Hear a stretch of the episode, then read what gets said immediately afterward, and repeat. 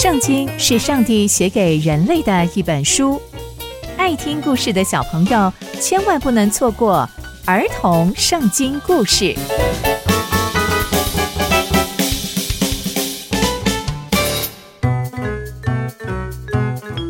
各位亲爱的大朋友、小朋友们，大家好，我是佩珊姐姐。小朋友们，今天佩珊姐姐要跟大家分享的故事是麻风病人通风报信。我们在前一集中知道。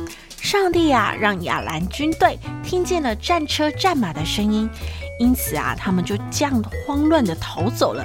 没想到四位患有麻风病的人竟然不小心接受了一切的食物，还有金银财宝。那接下来又会发生什么样的事情呢？就让我们继续听下去吧。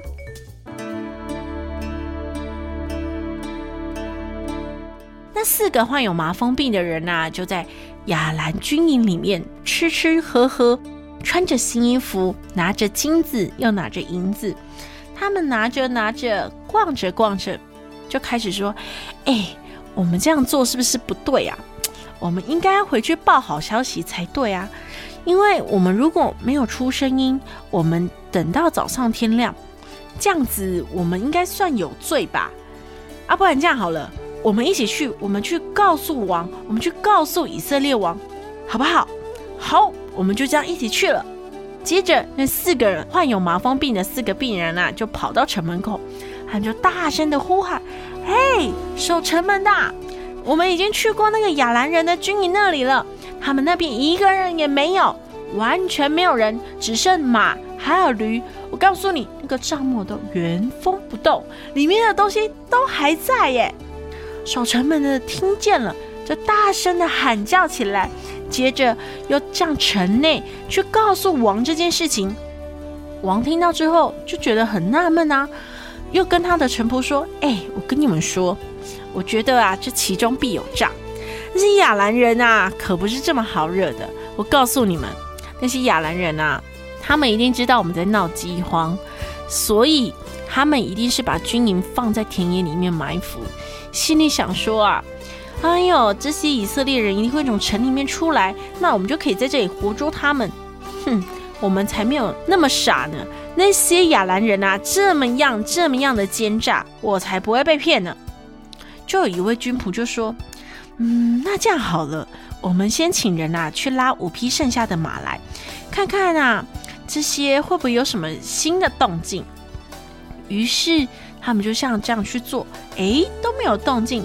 接着，王又派了两辆战车，还有马匹，去偷偷刺探一下亚兰的军队到底到哪里去了。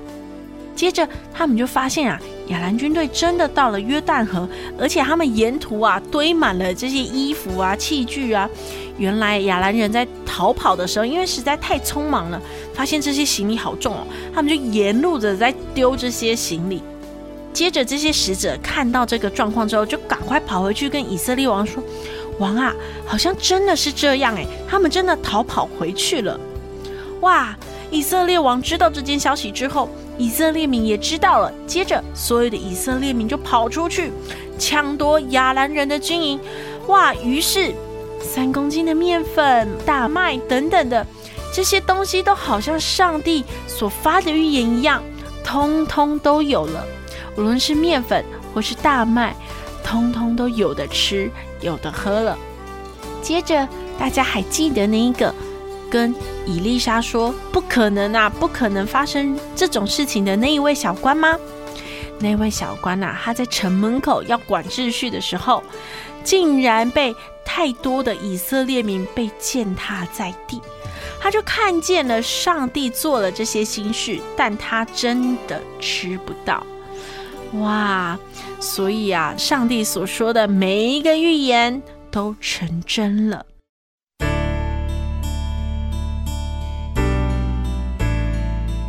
从今天的故事，我们可以知道，上帝借着伊丽莎所说的预言全部都应验了，而这一切啊，都是上帝一手促成的。这真的是太神奇了！上帝亲自动手，结束了一场战争，也结束了一场饥荒，更结束了许许多多的悲剧。这啊也提醒了我们，我们要对上帝有信心。也许事情的发展不像是我们所想象、所理解的，但上帝都知道，上帝总会用各式各样的方式来成就他要成就的事情，而我们就是那个专心依靠上帝的人，让上帝成为我们的元帅，让上帝带领我们去作战。那接下来又会发生什么样的事情呢？